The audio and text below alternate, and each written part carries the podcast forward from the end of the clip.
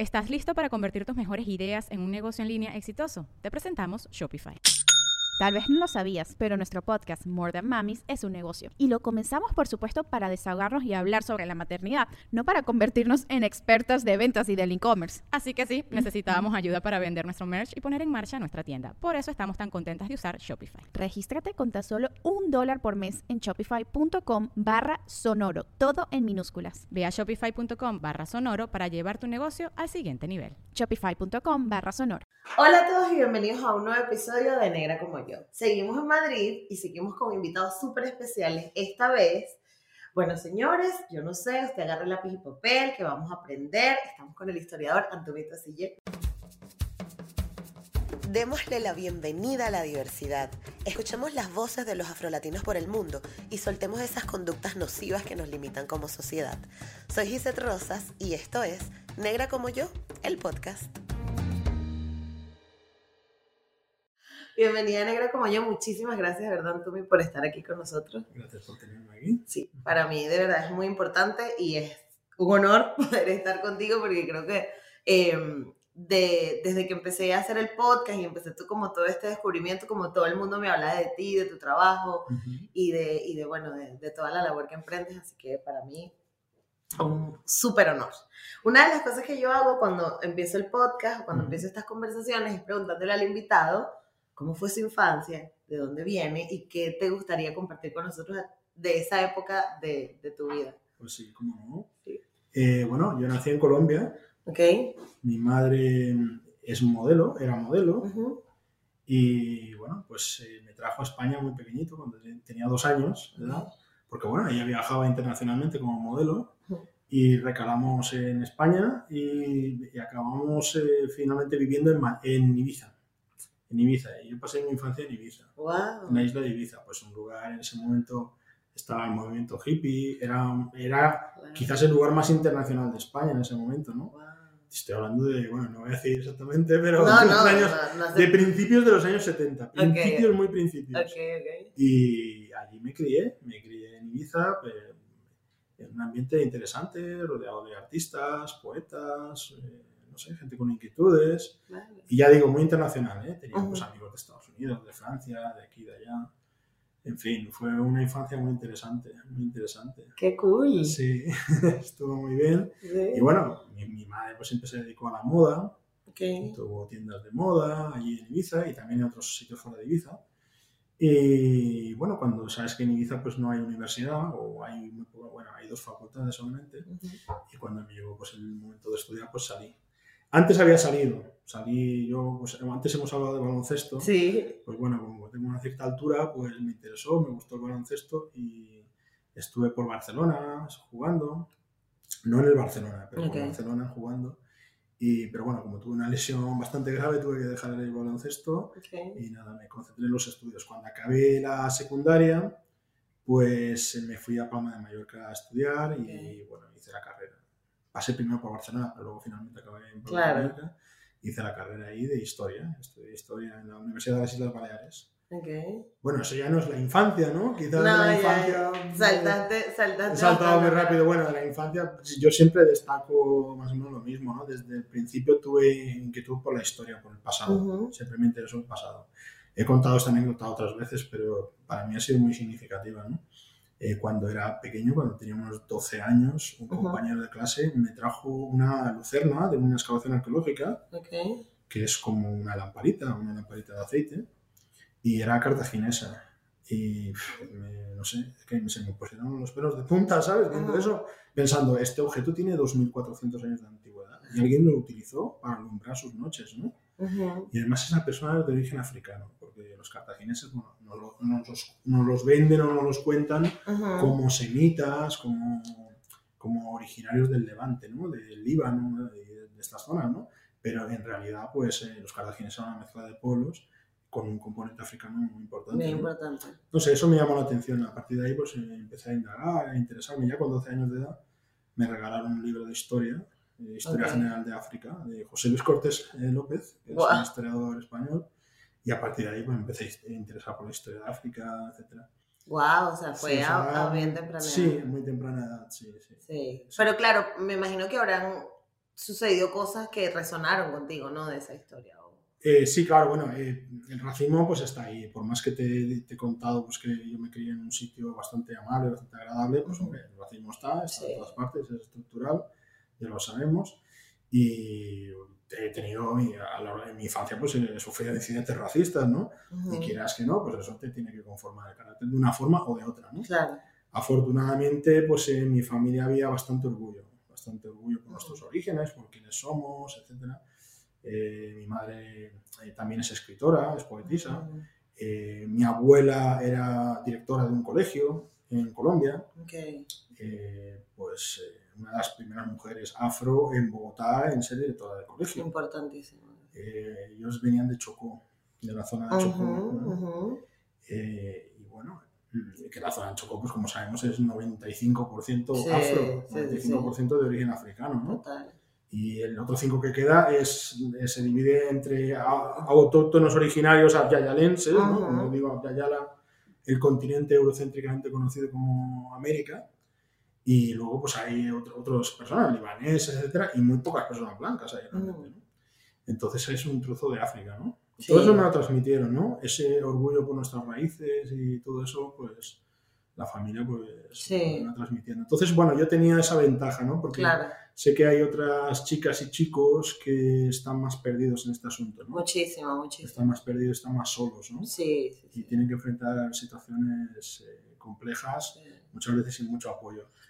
No porque a lo mejor sus padres no quieran, sino porque a veces les faltan herramientas, ¿no? Sí, no, y además que, bueno, el entorno, no sé, para, particularmente de las cosas que siempre he podido hablar o, o, lo que me pasó a mí era que como que no te encuentras, como que no encuentras información, no, no se está hablando en tu entorno, no hay como donde, donde buscar. Y entonces, claro, eso sí, cuando te abren la puerta y como hay un universo de información, pero sí es verdad que tienes que acercarte, que no está no sé, o sea, hay cosas de las que uno se entera fácilmente, ¿no? Como, no sé, la, historia grecorromana, ¿sabes? Te llega y está en todas partes y todo el mundo habla de eso y se interesa y hay un interés, una comunicación, una narrativa, pero de, de la historia negra no, no. Ni en medios de comunicación, ni en la escuela, ni normalmente en las familias tampoco, ¿no? Exactamente. Pero yo, bueno, yo tuve la fortuna de que sí. De que sí. Aparte de que a mí me interesaba. A mí me gustó leer desde pequeño, era un poco eso que se llama hoy en día friki. Exacto.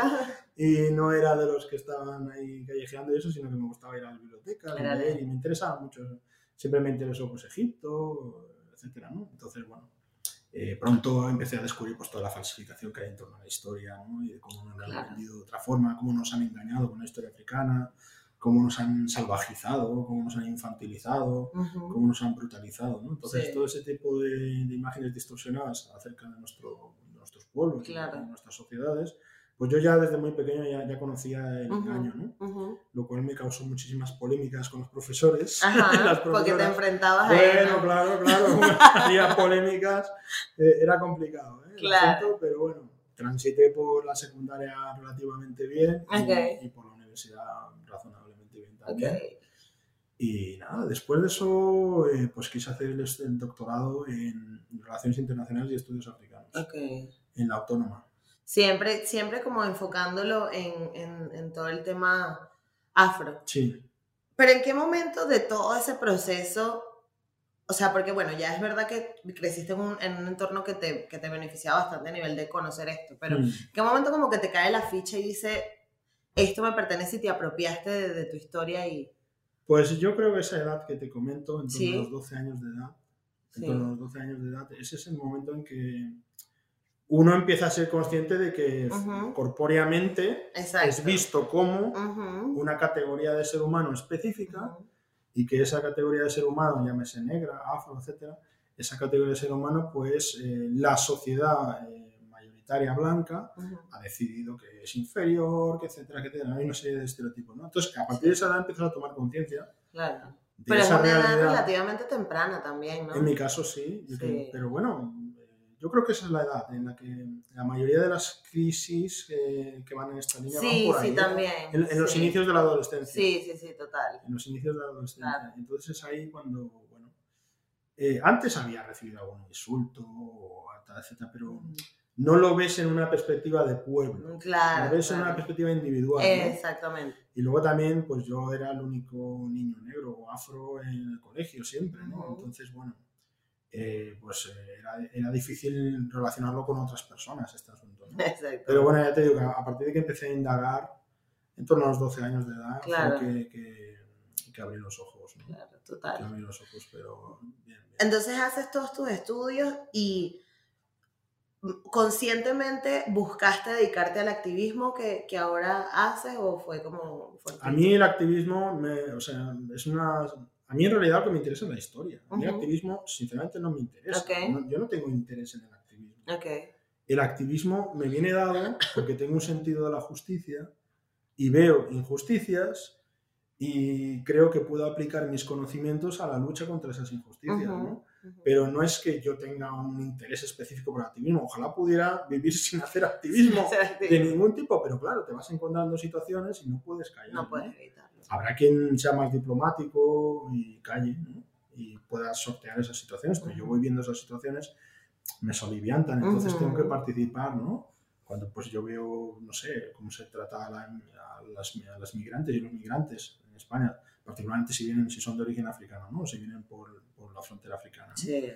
Y cuando yo veo todas esas cosas, ¿no? Pues me hierve la sangre, ¿no? Sí, no, claro. y entonces me siento compelido a hacer algo, ¿no? Necesito hacer algo al respecto, ¿no? Entonces ese activismo eh, empezó quizás en la Universidad de las Islas Baleares, eh, Mm. cuando en torno al año 2003 es cuando ya más seriamente, aunque antes ya había hecho yo cosas, participar en manifestaciones, también tengo una vena poética, Sí, y importante. la poesía pues tenía una, una, una vertiente activista también, la Claro. poesía que yo hacía en Ibiza. Pero en la Universidad de Baleares es cuando pues eh, organizó la primera asociación, la Asociación Ujú. de Estudios Africanos y Panafricanismo. Y eso vamos a llamarlo activismo quizás académico. ¿no? Ok. Queríamos incidir en lo académico, Dentro de la que se hablase más de África, que se hablase más de África desde la perspectiva africana Súper que es importante porque se habla de África, pues sí, a veces se habla, pero se habla de África pues, de del ONGismo, Exacto. desde, desde una perspectiva de superioridad moral y ese tipo de cosas, ¿no? Entonces, que eso en ese enfoque pues nunca me ha interesado, ¿no? Y entonces, bueno, pues ahí empezamos, pero claro, luego vimos que había incidentes racistas, que había problemas, que había gente que la policía la agredía, que había personas que habían sufrido situaciones, y entonces, pues sí, bueno, empecé a involucrar, ¿no?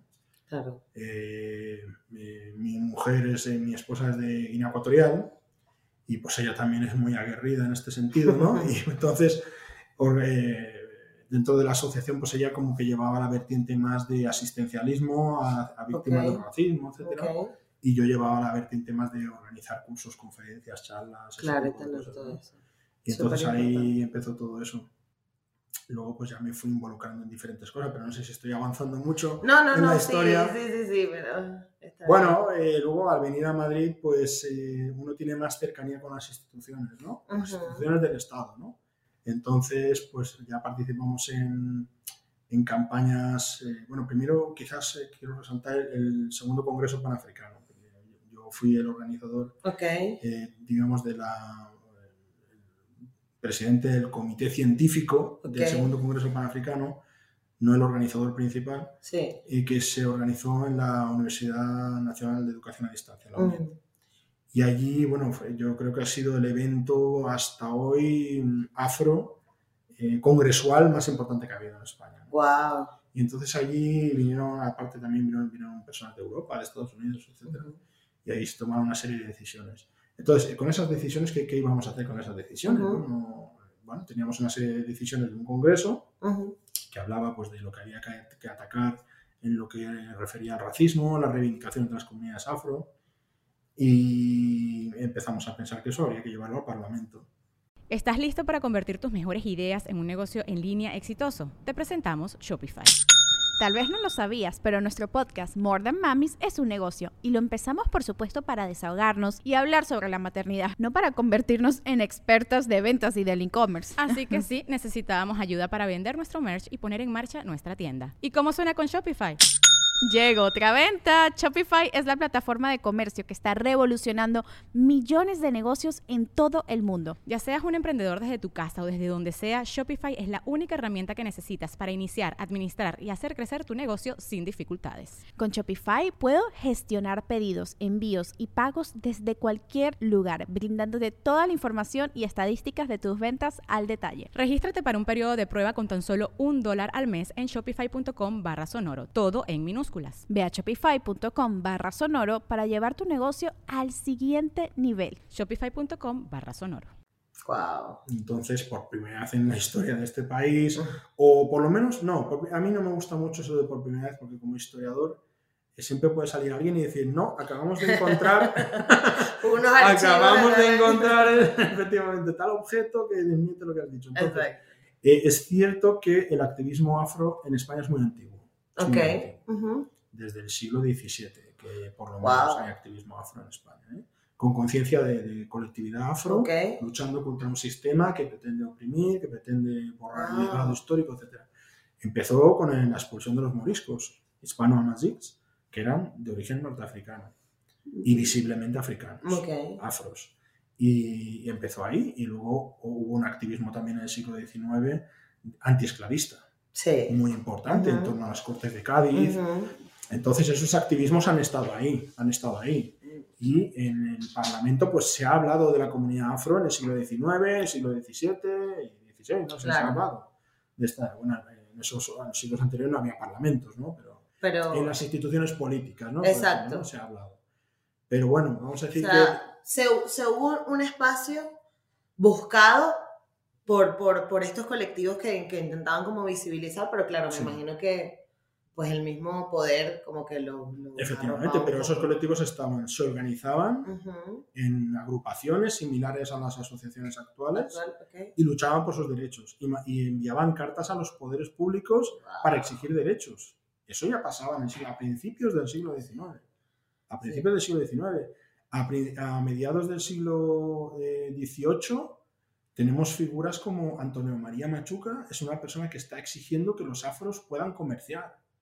Que no podían comerciar porque había eh, la barrera de los estatutos de limpieza de sangre, lo que se llamaba la limpieza de sangre, que bueno, si hay tiempo pues lo hablamos. Pero bueno, toda esta digresión viene a colación de que, bueno, nosotros entramos en, en las instituciones, en el Parlamento, con una proposición no de ley el reconocimiento de la comunidad eh, negra, africana, afrodescendiente. Todas las designaciones me parecen bien, ¿eh? no, yo no entro en peleas en esto. ¿no?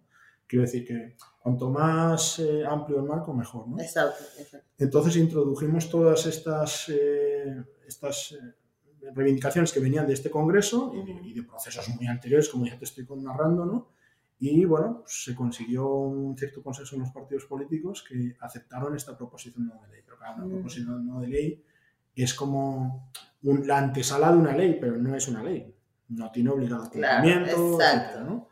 Y claro, el objetivo era que posteriormente hubiese una ley, que todavía no la tenemos. Ha habido otras proposiciones no de ley después de esta.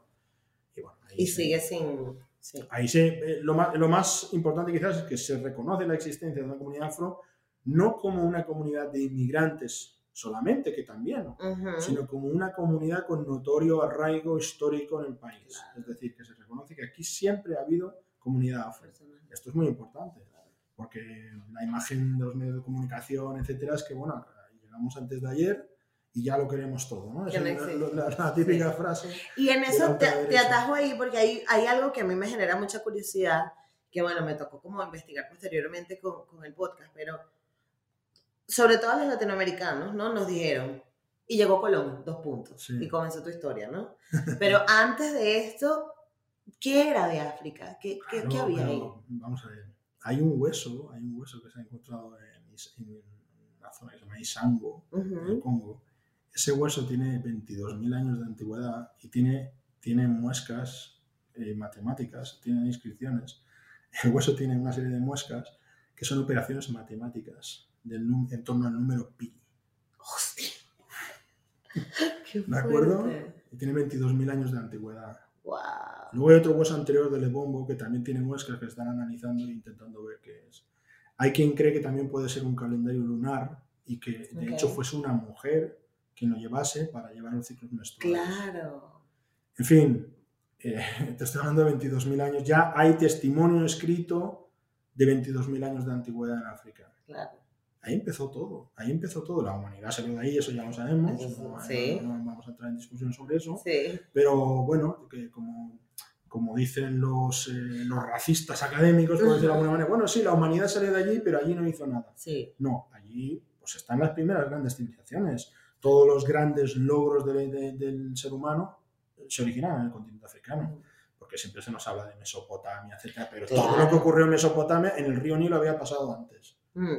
Había pasado antes en el río Nilo. Entonces, escritura, agricultura, ganadería, etcétera, arquitectura en piedra, Ujú. medicina, matemática, geometría, es decir, todos los grandes avances suceden ahí, en el continente africano.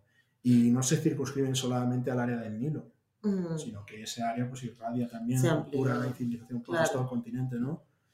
Ocurrió de todo, hubo ahí grandes reinos, grandes imperios.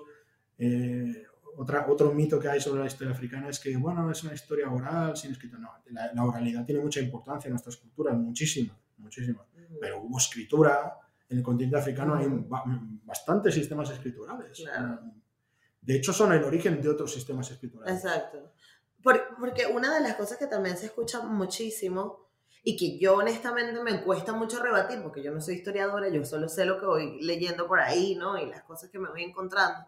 Pero es de que el comercio transatlántico de personas esclavizadas se dio porque, bueno, chicos, llegaron los portugueses y dijeron, ahí había una gente y me dieron unos esclavos, y bueno, ya vamos a empezar esto, porque, bueno, pues, ellos mismos entregaron a su gente, ¿no? Pero cómo funcionaba, o sea, por, por- cómo, cómo una cosa tan horrible, ¿no? Como, Sí. como comerciar con personas, eh, se, se justifica tan tranquilamente como que, bueno, no, es que ellos mismos dieron a su gente y todo. O sea, Bueno, obviamente, pues eh, los europeos, que son los que se han expandido por el mundo, y no el resto de pueblos, al Ujú. menos en los últimos 400 años, ujú, pues son los europeos los que se han expandido y son los que han iniciado todo ese tipo de, de negocios, podríamos llamar sucios ¿no? ujú, y criminales. ¿no? Pero eh, también hay que saber, eh, uno, el concepto de que todas las personas negras son hermanas es muy reciente en la historia y además ni siquiera hoy en día lo comparte todo el mundo.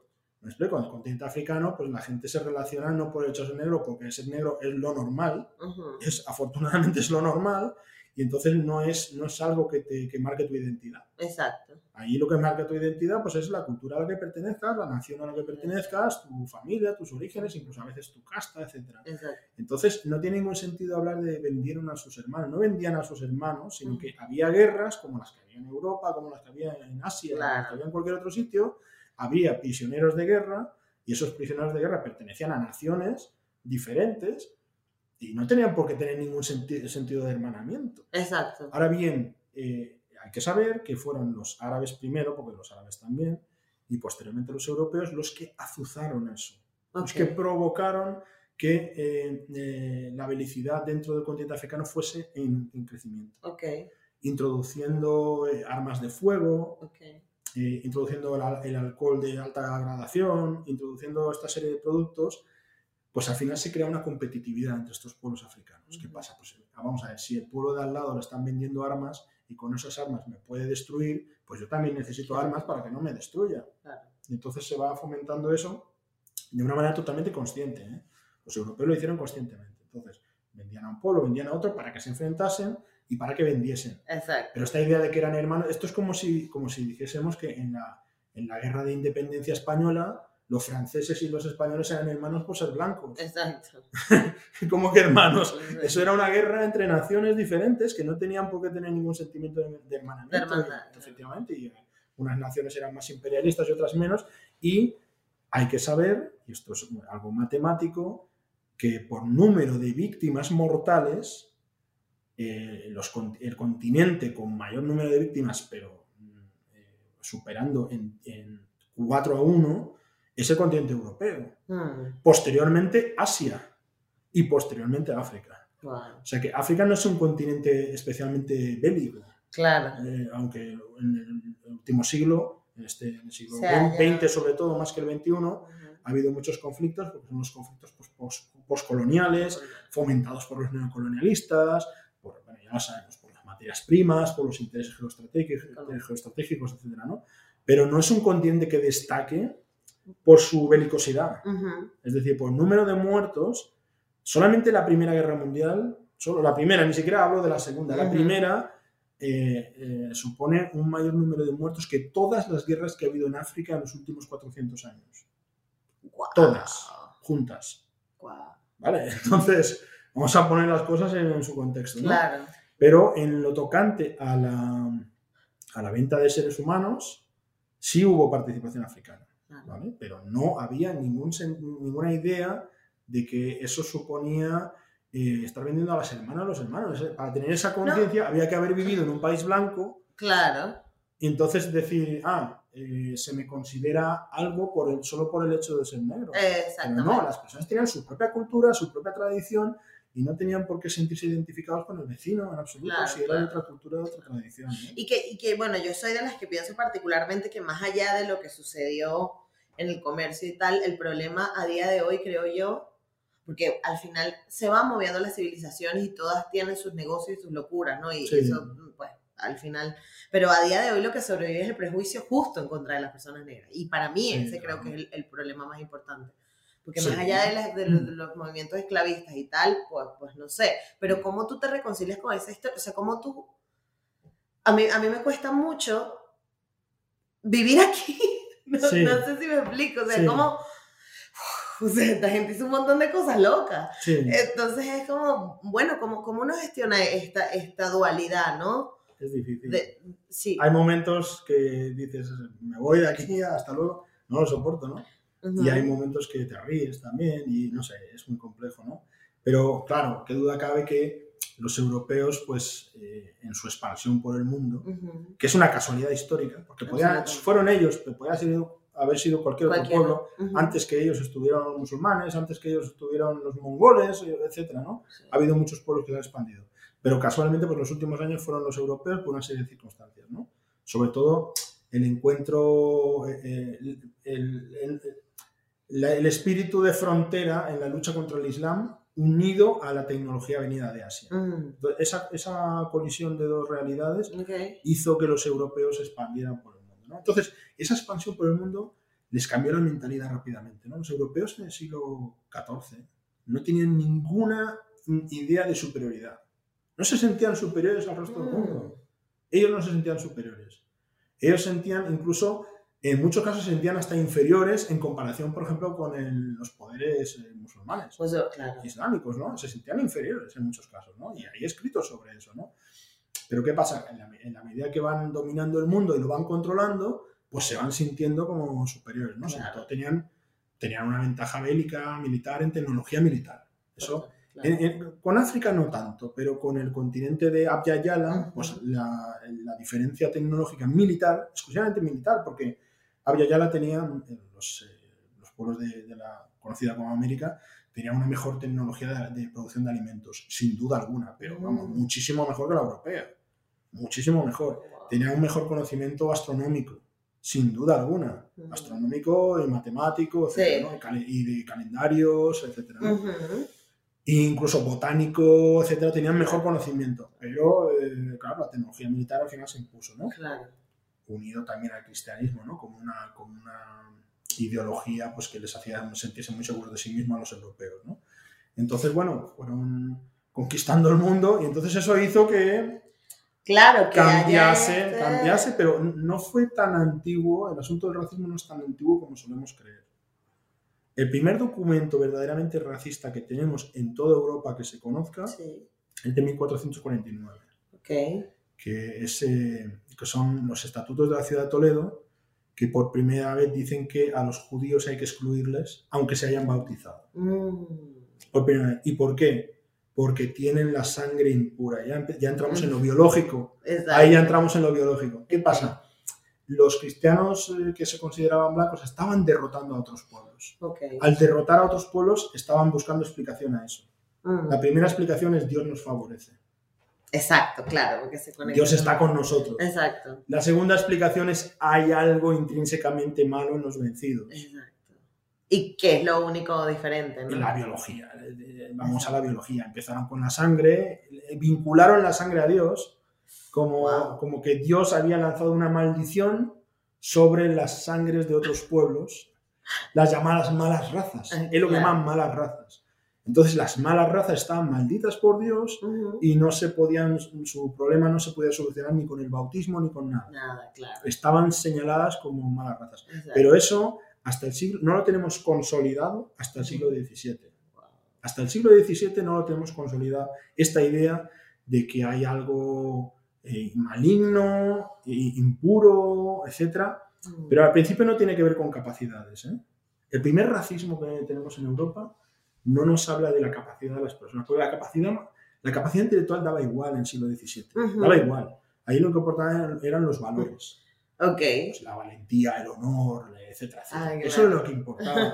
El racismo ya en esta línea evolucio- evolucionista, de que habla de capacidades, eso ya viene con, el, pues, con la revolución industrial, siglo XIX, en que la ciencia pues, empieza a ser como la explicación para todo. ¿no? Claro. Entonces, claro, entonces es cuando se empieza a hablar de que, bueno, habrá, tendrán alguna tara estos pueblos.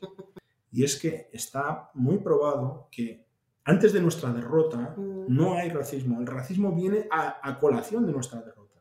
Mm. Primero se nos derrota militarmente, se nos esclaviza y después se hace una teoría sobre el porqué de eso. Claro. ¿Vale? Entonces no es que el racismo haya sido la herramienta con la que se nos ha esclavizado, no, no. Mm. Primero se nos derrota, después se nos esclaviza y después se crea el racismo. Esto es importante porque desde la perspectiva, por ejemplo, panafricanista, que a mí me interesa mucho, Sí. la manera de acabar con el racismo no es solamente entrar en una dialéctica de que estáis equivocados, nosotros, nosotros también somos buenos en matemáticas, pa, pa, demo- andar demostrando cosas, no, Ok. sino en ser poderosos. Retomamos el poder, nos convertimos en un contrapoder y entonces nos tienen que respetar. Se acabó. Wow. Esto es es que cambia, cambian mucho las reglas del Claro, juego. claro. Porque además empodera, ¿no? Un montón. Porque siempre es como que, eh, es, ay, bueno, pero nosotros sí, dame una oportunidad, Sí. nosotros lo hicimos también. Quiéreme, no, quiéreme, quiéreme. quiéreme. Y es no, o sea, Sí, sí, estamos en la misma. Esto no, ¿No? se trata de quiérenme, se Pero trata de- de respétame. ¿Y Claro. cómo me vas a respetar? Me vas a respetar porque yo soy igual de poderoso que tú o más. Eso era lo que te iba a preguntar, ¿no? El panafricanismo, ¿cómo funciona? Porque hasta lo que yo entendía era como toda esta teoría de volver a África, ¿no? De recuperar la tierra, de recuperar los espacios, pero explícanos qué es Bueno, hay muchas vertientes en el panafricanismo. ¿no? Ok. Entonces, una cosa, por ejemplo, es el garveyismo, que Ok. es un poco lo que tú estás diciendo. Ujú. Este movimiento que hubo a principios de- del siglo XX, Sí, que ya venía de atrás, venía de antes, ¿eh? Porque Ok. la fundación de, de Sierra Leona, de Liberia, ujú, tiene mucho que ver con eso, ¿no? Pero bueno, vamos a decir que en el siglo XX el garveyismo, con la, figura, propia figura de Marcus Garvey, pues estalla, estalla la mayor organización negra de la historia, ¿no? claro. Con cerca de entre 2 y 4 millones de afiliados, que para la época era Sí. muchísimo. Con W. Du- Dubois No, también, ¿no? eso es otra Es vertiente, otra- claro, a eso voy, Ah. son, son vertientes diferentes. Ok, Entonces Marcus Garvey habla del retorno a África sí, y quiere hacer el retorno no solamente de una manera eh, cultural, espiritual, etcétera, no, sino un retorno físico, es decir, que la gente se suba a un barco y regrese al continente africano correcto. para construir la gran nación africana. Lo que pasa es que él tiene una, una visión, vamos a decir, de tipo imperial. No, no voy a decir imperialista, pero de tipo imperial. Él Mm. quiere hacer una gran monarquía, eh, Wow. todo organizado como un gran reino, etcétera, ¿no? Eh, entonces, claro, se asemeja en algunos aspectos a la derecha, en algunos aspectos. Aunque él quería emancipar a las masas. ¿Qué pasa? Tenemos la vertiente del panafricanismo clásico congresual, que es el que realmente ha llevado a las independencias africanas. Mm. Esa es, esa es la otra vertiente de Du Bois. Mm, ok. ¿vale? Entonces, que se dice Du Bois, por cierto, Sí, ah, la gente piensa que es Dubois porque es, un, es un apellido de, de origen francés, pero Ok. él, él mismo aclaró que se dice Du Bois. Du Bois. Entonces, eh, él, tampoco lo empezó él. Tampoco lo empezó él. Sí, sí, sí, no, pero. Fue Henry Sylvester Williams, ok. que era un abogado que vivía en Londres, Ujú, y entonces él organizó una conferencia panafricana. Entonces, en esa conferencia fueron pues, eh, representantes de diferentes eh, territorios colonizados Ok. y, y, bueno, diferentes personas, ¿no? personalidades, a discutir los problemas de los pueblos negros del mundo y cómo solventarlos. ¿no? Sí. Eso fue en 1900. Entonces, eh, Du Bois asistió y él tomó el testigo porque, porque Eh, Silvestre Williams murió muy joven. ¿no? Okay. Entonces Du Bois tomó el relevo e hizo una serie de congresos panafricanos. ¿Qué pasa? Esta otra vertiente del panafricanismo es una vertiente más horizontal, más democrática, republicana, Mm, eh, muy cercana a la izquierda. ok. Du Bois, de hecho, era prácticamente comunista, aunque se definía más como un comunalista. ¿no? Ok. Entonces, esa, esa es la vertiente que culmina en 1945 en el Congreso de Manchester. Mm, En el Congreso de Manchester estará Kwame Nkrumah, que va a ser el primer presidente de una nación africana negra independiente, que Ok. fue Ghana. Sí. Y estuvieron otros, ¿no? Que después, me- después serían presidentes en sus respectivos Eso. países o que serían influyentes claro. en sindicatos, etcétera, ¿no? ¿Por qué 1945? Después de la Segunda Guerra Mundial, que yo, yo prefiero llamar la Segunda Gran Guerra interétnica europea y asiática, porque es lo que fue, porque fueron conflictos étnicos, en realidad. Cuando los Claro, alemanes más- hablan de raza aria, etcétera, es un conflicto étnico. Étnico. Étnico, claro. Nos ponen la etiqueta a nosotros de conflictos étnicos cuando la Primera Guerra Mundial Europea fue un conflicto étnico en los Balcanes. En los Balcanes. Entre serbios y, otro- y otros pueblos de ahí. Y, y la Segunda Guerra Mundial es un conflicto también étnico entre los que se consideraban germánicos y el resto del pueblo. ¿no? Entonces, después de esa Segunda Guerra Mundial, los, los poderes coloniales están muy debilitados. Y ha habido también una gran participación africana. Mucho, se gastó mucho dinero también. Sí, sí, hubo un gasto tremendo y, a- y aparte hubo una gran participación africana en ese conflicto. Entonces, Sí. muchos africanos eh, participaron en la contienda europea, se les cayó el mito de la superioridad blanca, que eso estaba muy asentado en la colonia, Ujú. y vieron que los europeos se mataban entre ellos y que ellos también podían matar europeos. Entonces, eso fue una revolución también en, en la psique africana, ¿no? Porque te, estoy hablando de centenares de miles de soldados que participaron en la Segunda Guerra Mundial. Absolutamente. Sí. Y entonces ese congreso de Manchester fue determinante, que por cierto hubo mujeres muy determinantes ahí también, a Mia Smith Garvey, que nunca se habla de ella, eh, una de las que había sido esposa de, de- de Marcus Garvey, Marcus Garvey, fue una de las participantes y de las organizadoras del congreso. es importantísimo. Sí, y allí se tomaron la decisión ya definitiva de independizar los países africanos. Y a partir de ahí todo fue rodando, ¿no? Claro. Entonces, el panafricanismo como ideología es la, ide- la ideología de, her- de hermanamiento africano, tanto en África como en la diáspora, superando las diferencias culturales, nacionales, etc.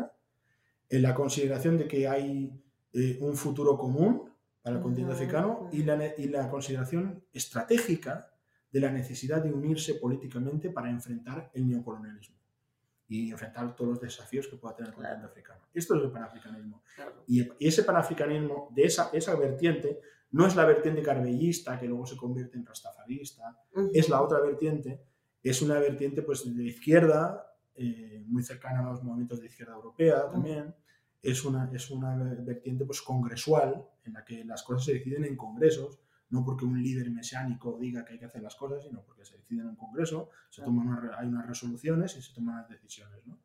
Y bueno, pues esa- ese es el panafricanismo que deriva pues, en la Organización para la Unidad Africana, Ok. 63, y en la, la Unión Africana. ¿no? Entonces, luego de, de, de, de todas, vamos a hacernos un salto importante, ¿no? La historia de África. Pasó el tratado, el comercio transatlántico, llegaron, nos fuimos, no sé qué, quedamos todos repartidos. Que al Sí. final quedamos todos repartidos. Yo tengo una vertiente afro que no sé ni siquiera de dónde viene, pero vendrá de algún sitio.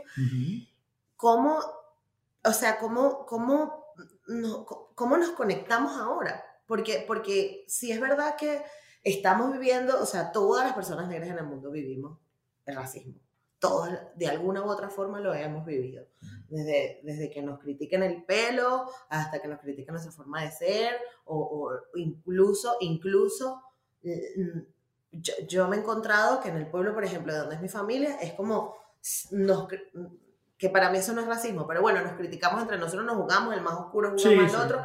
Hay como todo este, todo este tema. Eso ocurre. sí. Pero ¿tú crees que exista la posibilidad de que nos unamos, o sea, de que, de que sí exista como una unión, o esto ya se queda más como algo más filosófico y bueno, lo que se pueda ir haciendo se hace?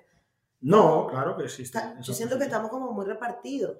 Sí, claro, estamos muy repartidos, estamos muy repartidos y, y viviendo también en entornos culturales diferentes. Distintos, claro. No es lo mismo Estados Unidos que, no sé, Argentina, por ejemplo. Claro, Entonces hay, hay, hay diferencias importantes, hay diferencias lingüísticas. además. Muy importante porque eso ha fomentado mucho la fragmentación de los movimientos afro. ¿no? Claro.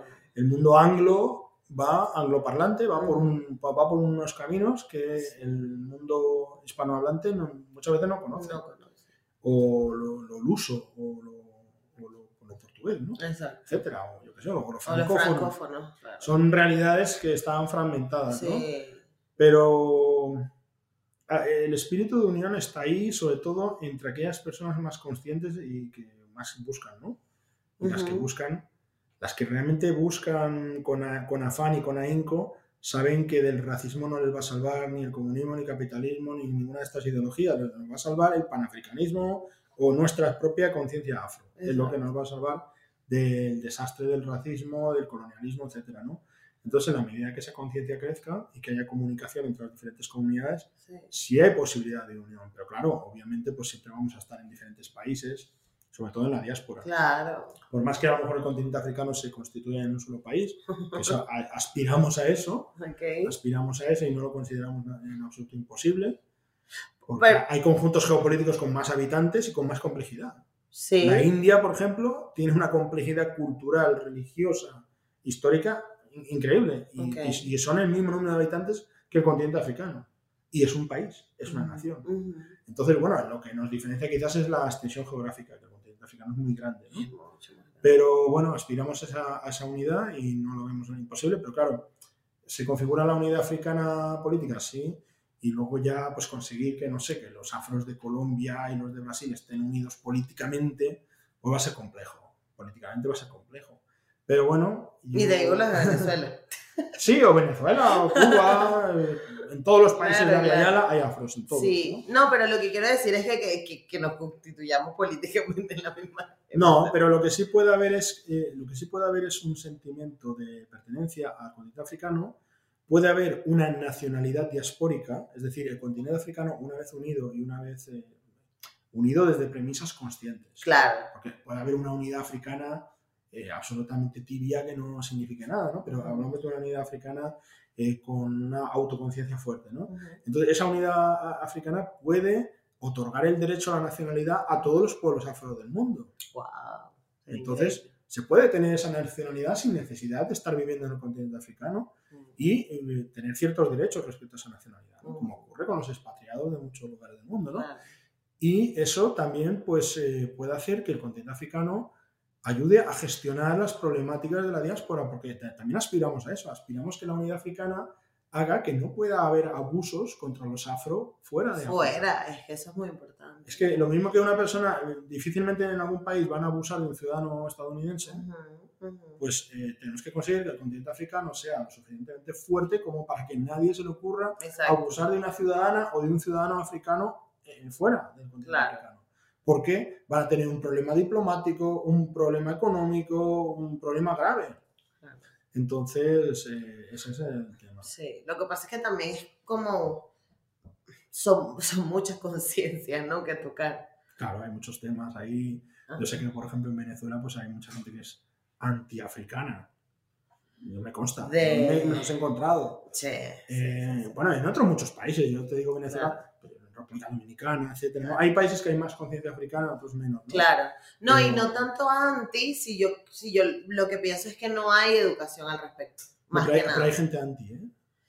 Sí, yo me los he sí. encontrado, ¿eh? Bueno, bueno, bueno. No, Sí, esos, esos africanos, no, que no saben nada de ellos, no, tal. Y hablan de los africanos como si no Claro. fueran ellos mismos. también. Claro, claro. Como si no tuvieran que ver. En Estados Unidos también está eso. Sí, sí, sí. los muchos inmigrantes africanos en Estados Unidos, pues no están bien tratados por todos los miembros de la comunidad afro en Estados Unidos. Se les ve como inmigrantes, como gente de países pobres, y todos los conceptos mm, eh, del, del eurocentrismo, pues están ahí presentes también. Y entonces, pues, eh, si es racismo, cuando tú has dicho yo no lo llamaría racismo, yo sí lo llamo racismo, es una contaminación del racismo eurocéntrico, Claro. del racismo supremacista blanco, es una contaminación. Ok, me que- nos quedamos en algo súper interesante que es de que yo dije que no lo llamaría racismo, Es pero es por el propio concepto que yo tengo o tenía de racismo, porque a lo mejor me, me cambias la, la idea porque tú conoces más. Pero yo quiero saber qué es racismo entonces, qué es el racismo. A ver, esto, esto cuando, cuando dentro de nuestra propia comunidad una serie de prejuicios suponen bar- barreras para otros miembros de la comunidad, es racismo. Ujú, El racismo es una conjunción de prejuicios y de poder para ejercer eh, eh, una serie de, o, para situar una serie de barreras o condicionar la vida de los demás en base a esos prejuicios. Entonces, cuando se, cuando se unen estas dos ideas, la, eh, la, existencia de prejuicios con el poder para hacer que esos prejuicios operen sobre la vida de los demás, sobre todo cuando esa persona está sacando provecho de esa situación, tenemos el racismo. Y por eso decimos que es estructural y es sistémico.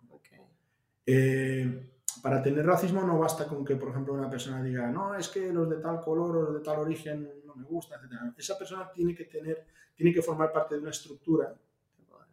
Formando parte de esa estructura eh, de poder, eh, utilizar esos prejuicios para obtener beneficio sobre la vida de esas otras personas. bien sea coartándoles su, su, capacidad de acceder a determinados puestos de trabajo, ¿no? Esa es una forma de situar a un grupo grande, una colectividad grande de personas en un nicho económico concreto. Exacto. El trabajo doméstico, por ejemplo, ¿no? Entonces, no, es que los negros son buenos para eso, entonces tienen que hacer eso. Exacto. Entonces tú estás sacando, entonces tienes ese prejuicio, pero tú estás aprovechando ese prejuicio para sacar un beneficio. Entonces ahí tenemos el, racismo. Es así de sencillo. Claro. Entonces, claro que ya podemos entrar en, todo lujo de detalles, ¿no? Pero de ahí que podemos decir que sin poder no hay racismo. Entonces, cuando eh, los pueblos afro hablan de los pueblos blancos de manera peyorativa, etc., lo que están ejerciendo es resistencia. Es resistencia. Lo mismo que, por ejemplo, eh, esto se puede ver en las películas del oeste, ¿no? Si tú una persona ve a una persona yayalense originaria, lo que llaman indios, entre comillas, quejándose de que el hombre blanco, etcétera, etcétera, eso no es racismo. Es un pueblo que está resistiendo la opresión de otro pueblo que le está avasallando, ¿no? Exacto. Entonces, eso no es racismo. Ahora, lo que sí es racismo es cuando contaminados de esta idea de supremacismo blanco, lo trasladamos a nuestras comunidades y lo llevamos a nuestras relaciones interpersonales. Entonces, en nuestros micropoderes, porque el poder tiene muchas dimensiones. Exactamente. Está el poder del Estado, está el poder de las grandes eh, corporaciones internacionales, el poder de un gran empresario, pero luego está el poder, no sé, de un cabeza de familia en su casa. Claro. ¿No? Para obligar a su hija a alisarse el pelo. Eso es un poder, es una cierta, un, tipo de poder, ¿no? O, de una madre para decirle cómo debe vestir a su hija, a su hijo, etcétera, ¿no? Pero entonces depende de tu, también tu, tu condición física, o sea, tu, tu, tu, aspecto físico, ¿no? Bueno, es que los prejuicios se nutren mucho de la diferencia. Ok.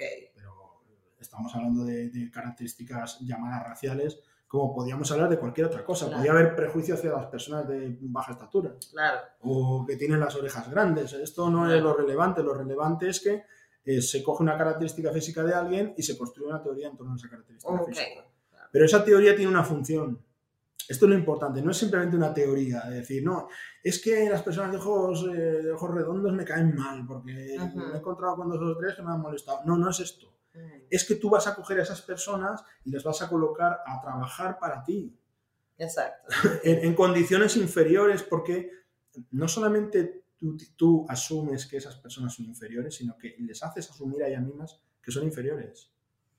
Total. ¿De acuerdo? y que merecen estar en la posición que tú les has otorgado, como, como poder. Como poder. Claro, pero hay como un statement también muy famoso que es el de pues tú no has visto cómo las mismas gente son racistas entre ellos. No hubo, no sé si, si tuviste la oportunidad de verlo, pero cuando sucedió todo lo de George Floyd, apareció una mujer que decía que ella era de Nigeria o no sé de qué país era, y entonces decía, mira cómo ellos también se matan en sus barrios, ¿no? Y la violencia que hay dentro de los barrios, y nadie está hablando de eso.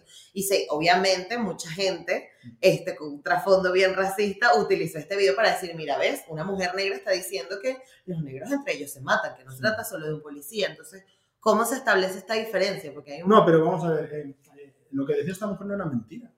El problema es cómo lo utiliza y en qué entorno lo utiliza. Porque claro que hay violencia en los barrios negros. ¿Y de qué viene esa violencia? Porque claro, en la segunda parte vamos a intentar explicar todo, todo con todo lujo de detalles.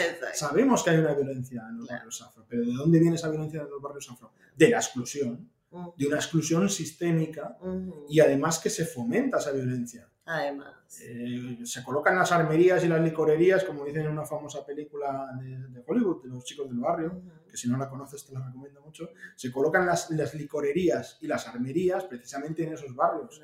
Se fomenta la existencia de bandas. Se quiere que, que, que, en, la base de la pirámide social la gente se esté matando. Y tampoco se invierte para que no maten hacia arriba. Claro. No, para que no maten hacia arriba, porque la revolución va de abajo arriba. Mm. La Revolución Francesa no fue una, como nos suelen decir, ¿no? La Revolución Francesa o la rusa, eh, revoluciones de ideas. Claro, había unas ideas ahí, pero es que había una serie de personas armadas que fueron a por los poderosos.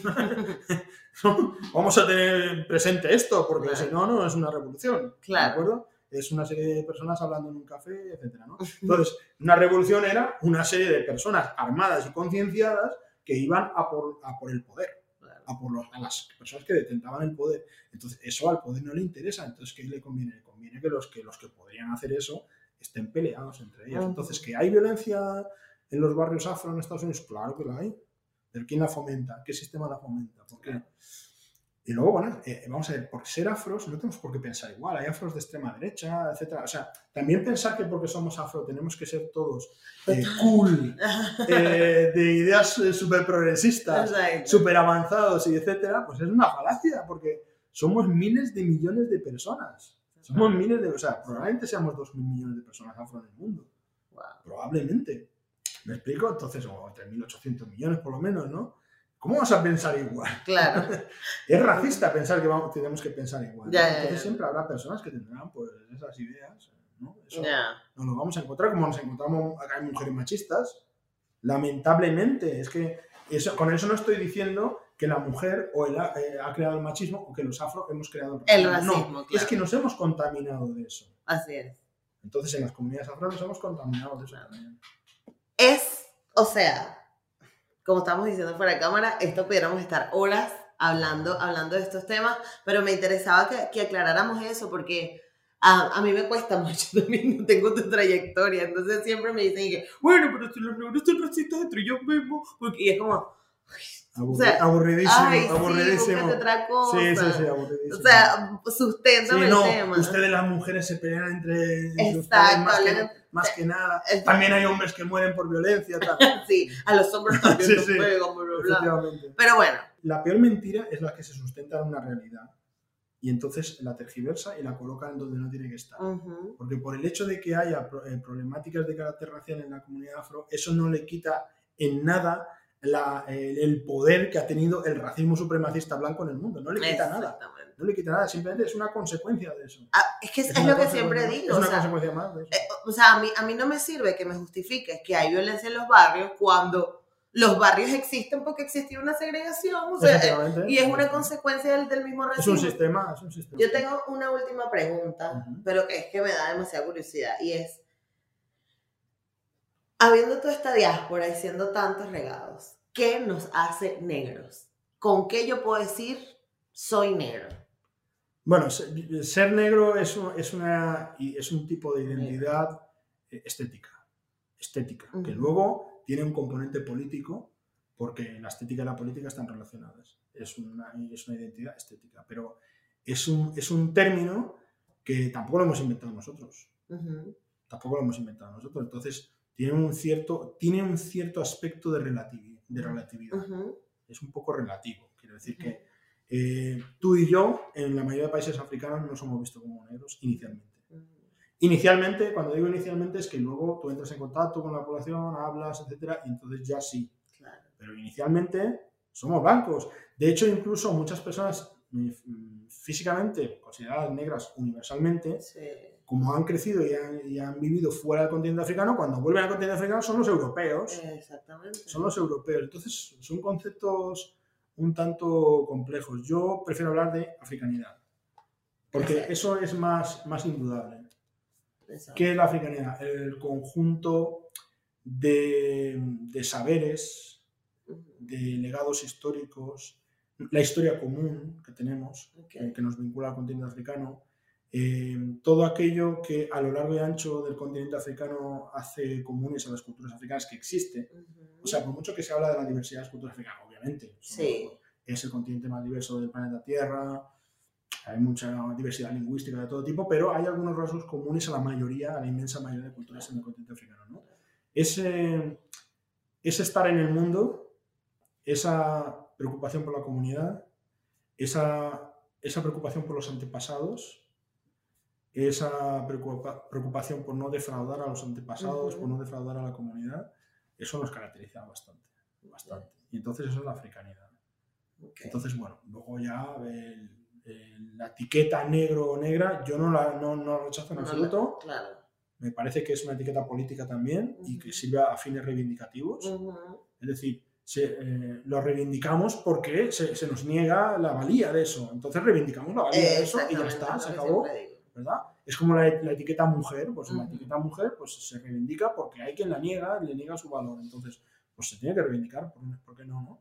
Pero a nivel, en el largo plazo y a nivel de construcción de comunidad, me gusta más eh, la etiqueta afro, que tiene que ver con la africanidad. ¿no? Bueno, Antumi, de verdad, muchísimas gracias. O sea, pudiéramos estar aquí, estamos todos derretidos así escuchando. o sea, yo, porque a mí me encanta la historia y pudiera estar horas.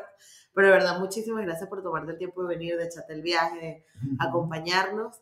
Este, y yo estoy muy agradecida me voy a disfrutar esto muchísimo. Sí, sí, sí. y, sí, sí. Eh, y eh, bueno, nada, que si tienes algún sitio donde la gente te pueda contactar o algo, falta hablar muchísimas cosas de tu carrera, porque también estás como... Bueno, yo soy el presidente del Consejo para la Eliminación de la Discriminación Racial o Étnica. Exactamente, eso, es, el principal organismo en España en la lucha contra el racismo. Así es. Eh, pero, pero yo creo que también al no haber hablado de esto ha sido muy interesante, fíjate. Sí. Porque no estamos. Quería como que sacarte de lo que soy. Siempre la vertiente institucional. Así es, así es. Así que muchísimas gracias, el señor presidente de la Comisión Española por la Diversidad, ¿no? Por la, por cómo... Bueno, es un nombre muy largo, pero sí, quien lo quiera buscar en internet es CEDRE. Es CEDRE. Cedre.es. Exactamente. Cedre.es, que es eh, un consejo que lucha contra el racismo y que agrupa muchas entidades y organismos eh, oficiales. Exactamente. Y bueno, me imagino que tienes, no sé, Instagram, Facebook, estás, estás muy activo. Estoy en redes sociales, entonces mi nombre, pues como soy el único que lo tiene, esa combinación Antumi y Toasille no la tiene nadie. No la tiene nadie. Que yo sepa. Entonces, eh, con googlearme o ponerme, estoy en, estoy en Instagram, estoy en Twitter, estoy en Facebook también. Estoy más activo en la vertiente política, vamos a decir, estoy más activo en Twitter. Ah, me gusta. Y la de historiador más en Instagram. Más en Instagram. Y la familiar más en, más Facebook. Facebook. Muy bien. O sea, que se me encuentra fácilmente. Y mis trabajos están en academia.edu. Mis trabajos como historiador. Ahí cuelgo la mayoría. Genial. Lo que me permiten las editoriales colgar. Exacto. A ustedes muchas gracias por estar con nosotros. Un episodio más. Gracias por acompañarme en estos episodios de Madrid. Eh, recuerden que estamos en todas partes como Negra como yo, eh, que tenemos un Patreon donde puedes apoyar este proyecto y todo lo que estamos haciendo y que estamos en todas las plataformas de, em, de podcast y que estamos en YouTube, que te comentes, que des like, que te suscribas. Y muchas gracias por acompañarnos. Gracias, Antumi, nuevamente. Y nos vemos en el próximo episodio. Chao.